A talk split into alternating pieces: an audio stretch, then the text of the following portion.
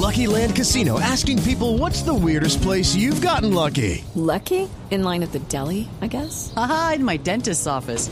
More than once, actually. Do I have to say? Yes, you do. In the car before my kids' PTA meeting. Really? Yes. Excuse me, what's the weirdest place you've gotten lucky? I never win and tell. Well, there you have it. You can get lucky anywhere playing at LuckyLandSlots.com. Play for free right now. Are you feeling lucky? No purchase necessary. Void where prohibited by law. 18 plus. Terms and conditions apply. See website for details. Andrés Ramírez es consultor en felicidad para organizaciones en Colombia y en Latinoamérica. También es consejero en adicciones, conferencista y es el primer profesor de la felicidad en Colombia. Apenas para que metamos a la verde a la clase. Andrés, buenos días. Muy buenos días, Esteban, y, y todo el equipo y los Bueno, expliquémosle a los oyentes y a Juan David, por supuesto, que está muy interesado, qué es una clase de felicidad, pues sí, y de qué se gradúa la gente cuando va a su clase. Bueno, no, no se gradúan, se gradúan de administradores, de abogados o de, o de algo. Esto es una, una electiva eh, que, por supuesto, se, se la damos a las personas que quieren tomarla bajo una premisa. Y es que las cosas no son para el que las necesita, sino para el que las quiere. Entonces, pues eh, la mantenemos eh, electiva porque es importante que las personas quieran estar ahí. ¿Y dónde Eh, son las clases, profesor? En este momento estamos en el CESA, en el Rosario, en la Universidad Sergio Arboleda, en pregrado y en, y en posgrados. He estado invitado en el Politécnico Gran Colombiano, eh, en, eh, en la eh, bueno, en, en varias universidades. La verdad es que, eh, que estas son las que las que siempre y todos los semestres estoy. En, Y en el CESA arrancamos. ¿Y uno cómo hace un pensum sobre la felicidad? Es decir, alegría uno. Alegría 1, 2 y 3. y, y sonrisa. Mira, no, eh, esto, esto eh, no, no es una idea mía. De hecho, yo nunca me hubiera postulado para ser docente. De hecho, eh, el CESA eh, me invitó y estamos desde el 2013 ahí. Esto nace en el 2006 en, en Harvard, eh, con la clase de Tal Ben Shahar. Sin embargo, no sigo ese pensum que, que está absolutamente enfocado en psicología positiva. Eh, si bien damos algunas miradas a la psicología positiva, eh, tratamos en esa clase de, de dos cosas muy principalmente. La primera, ordenar eh, y entrenar la loca de la casa, es decir, nuestra mente. Les, les doy algunas cifras para que vean la importancia de Sí. entrenar la mente. El 70% de lo que imaginamos los seres humanos nunca sucede. ¿70? El 70%. Uy. el 80% de nuestros pensamientos tienen una connotación negativa y el 90% de nuestros miedos son inventados, no son reales. ¿Qué, qué es un miedo inventado? Eh, pensar si puedo perder mi trabajo en los próximos meses y que me dé miedo por eso eh, y sigo trabajando, ¿no?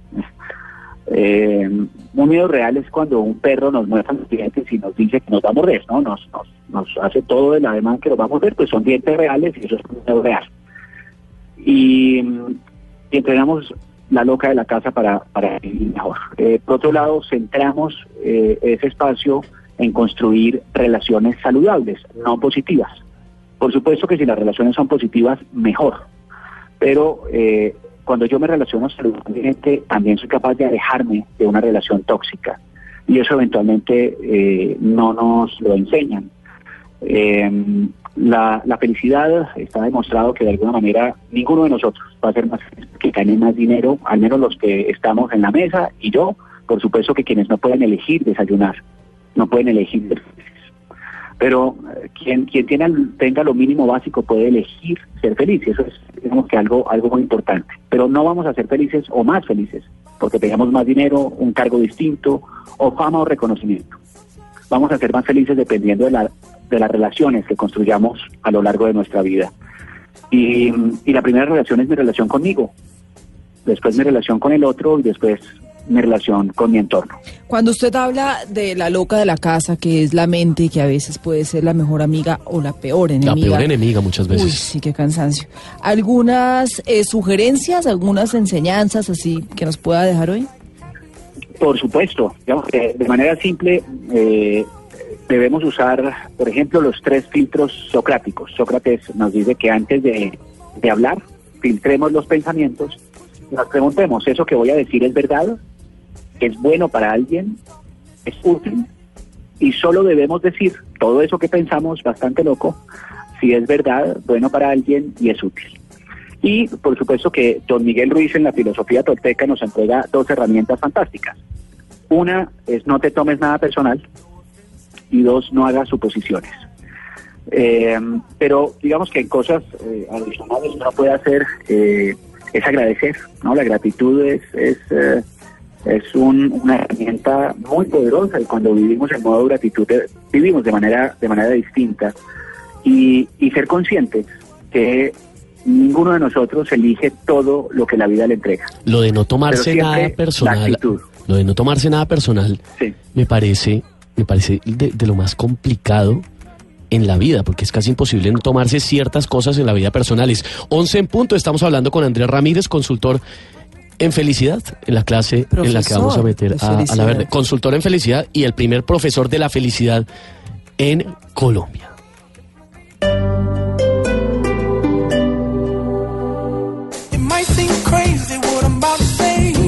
¿La verde hasta ahora le convence el pensum? Sí. Pues, no. ¿No? No. Andrés, ¿qué hacemos? Porque acá tenemos que convencer a, a- a Juan David de meterlo a su, ¿Le a su esos curso. créditos? No. No, pero, pronto- pero por favor, si Juan David quiere ser infeliz, tiene todo el derecho de serlo. La- en la- la verdad, Pues sí. La verdad es que él es muy feliz siendo mil así. Gracias, mil verdad. gracias, profesor. De verdad. que, de verdad que sin No, esa mira, recomendación ay. suya no habría podido ser infeliz como quisiera. Ahora, Yo sé. la- pero la infelicidad, la infelicidad es importante, digamos, dentro del yin y el y lo, pues, tiene que existir algo de infelicidad, por lo Mira. menos para poder reconocer la felicidad. El, el, el tema es que, es que, por supuesto que la felicidad y la infelicidad ocurren en el mismo instante y yo elijo hacia qué lado de la vida miro. Sin embargo, eh, tenemos un paradigma y es que la felicidad eh, no, no implica sentir tristeza, es ausencia de dolor. Eh, y para mí la felicidad es presencia de dolor e invita eh, a la tristeza cuando la sentimos. Lo que pasa es que cuando uno elige ser feliz, no alimenta la tristeza, no alimenta el odio, lo experimenta, lo siente y elige enfrentar la vida de una forma distinta.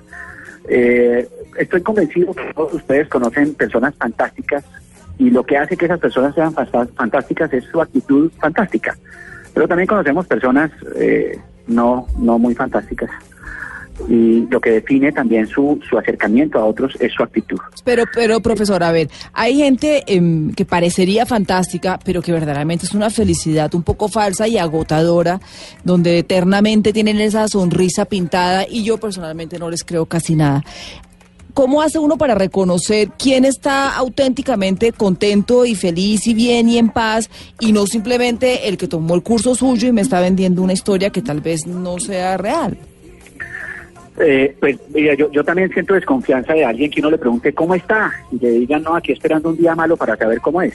Pues me, me genera mucha desconfianza, ¿no? Exacto, ok. Eh, yo, yo no creo que, que nuevamente la felicidad sea ausencia de dolor o de dificultades o de circunstancias o, o eventualmente de tragedias, ¿no? Hay, hay personas que, que tienen tragedias reales, otros estamos las tragedias. Pero, pero lo que define de alguna forma eh, nuestra forma de vivir es cómo decido yo enfrentar eso que la vida me entrega. Eh, si logro cambiar las preguntas, por ejemplo, que es una herramienta, si no le gusta la respuesta, cambie la pregunta. Es decir, en vez de decir por qué a mí, por qué yo, diga qué puedo aprender a partir de esto, cómo puedo servir a otros a partir de, de esta experiencia. Mm, yo, yo también creo que hay dos puertas de entrada a la felicidad, el sufrimiento y el servicio. Y, y por supuesto que personas que, que de alguna forma hemos sufrido, eh, pues, raíces profundas y eso nos permite crecer. Pero, pero. Eh, sí, pero profe, profe de la felicidad, profesor Ramírez. eh, yo le oí a alguien que estuvo en su clase que usted decía que la felicidad en parte es tener el carácter de tomar decisiones. Lo que nos hace infelices a veces es eso, como la incapacidad de uno dar un paso, tomar una decisión radical en la vida. No, no necesariamente tomar una decisión radical, pero sí tomar decisiones y además ser consciente que todas las decisiones tienen, eh, digamos que muchas características, pero te voy a mencionar dos. Todas las decisiones tienen una consecuencia y todas las decisiones implican una renuncia. Y a veces creemos que eso que elegimos no implique ninguna renuncia. Y uno no puede tenerlo todo. Eh, y cuando uno elige, de alguna forma renuncia. Si, si yo elijo a mi pareja, renuncio a todas las demás. Sabe que me quedo mucha pensando. sabiduría ahí. No, No, yo, yo lo que me quedo pensando, si, si yo fuese compañero de Juan David en esta clase, eh, o sea, ¿cómo sería ser compañero de Juan David en esta clase? ah, no. de- el que critica, el que, y que todo el tiempo Pues no se hace le puede copiar, para empezar. Todos llegando a clase feliz y el hombre ahí... Yo no, yo parcial no- de felicidad Sí. y no pone nada. Yo no estudié. Lo entrega en blanco. Pero, pero qué sabio lo que dice en realidad, porque sí hay que saber a, a qué, de qué alejarse, a quiénes acercarse, cómo son las cosas sanas, cómo aprende uno para, o cómo se prepara para ser un profesor de felicidad, Andrés. Eh, creo que tengo una montaña de fracasos enorme. Eh, sé, sé muchas formas de hacerlo mal. Creo que tengo eh, pues una, una experiencia de vida en donde sé cómo es vivir mal y también sé cómo se puede lograr vivir de una manera distinta. Y, y no porque mi vida haya cambiado dramáticamente, pero yo sí cambié mi forma de, de acercarme a la vida. Eh, por supuesto estudiando. Eh, Sí. Creo que, que tengo la disciplina de leer, de estudiar. Eh, y eh, lo, lo más fácil para mí es ser profesor de felicidad. Lo más complejo es ser ejemplo de felicidad. Creo que, que ese es uno, uno de los temas eh, que, que más me exige a mí en la vida, porque me siguen pasando cosas que no me gustan, que me molestan, que me dan rabia, que, que me sacan completamente de, casillas. ¿no? Eh, y, y esa expresión de, de las emociones más consciente, menos reaccionaria. Eh, cosas simples, ¿no? Como eh, yo, yo he oído siempre una regla de oro y es trata a los demás como quieres ser tratado, pero yo los invitaría a que juzgáramos a los demás como somos, estamos dispuestos a juzgarnos a nosotros mismos. Eh, creo que somos muy livianos para hacia el público. En, en la vida privada nos damos muy duro, ¿no? Yo conmigo me doy muy duro, pero cuando tengo que evaluarme o, o mirarme, pues, soy una fantasía, pero los otros los juzgo muy duro. Andrés, Y, y ese tipo de cosas son las que aprendemos. Andrés, yo no he terminado de Sí. entender en serio eh, qué es lo que qué es lo que estudian eh, sus alumnos, es decir, qué material Pero su pregunta es como usted, ¿qué películas se ven? ¿Qué, qué dice en clase Sí, es Andrés? decir, pues, como- si es una Mira, clase, eh, como- entiendo que es una clase en, el- en- en el- lugares el eh, acá, señor. Sí, como para que los oyentes Sí, también, este, si quieren ser autodidactas en la, en la casa, hagan su, su propia clase de felicidad. Ojalá. Vemos y estudiamos eh, algunos acercamientos de la filosofía y posturas filosóficas frente a la felicidad. Por supuesto, estudiamos los promotores y los detractores de la felicidad, porque mi intención no es ir a convencerlos de nada, pero ir a generar una conversación y además entender algo simple, y es que, eh, por ejemplo, el diálogo socrático implica que uno construye a partir de ideas discrepantes. Eh, no, no sé si vieron lo que, lo que generó, por ejemplo, las elecciones, y es que nos dividimos. Y no sé si vieron lo que generó el fútbol, y es que nos unimos. ¿Qué quiere decir eso? Que cuando hablamos de nosotros, eh, la empatía se, se despierta, los circuitos neuronales despiertan la empatía. Cuando hablamos de ellos, eh, hay una cosa que se llama disonancia cognitiva y se desconecta la empatía. Entonces vemos miradas de la, de la filosofía para eh, generar un mayor nivel de conciencia. Después vemos cuatro miradas de la psicología. Estudiamos psicología positiva, la teoría de la elección, que es una mirada del señor William Glasser.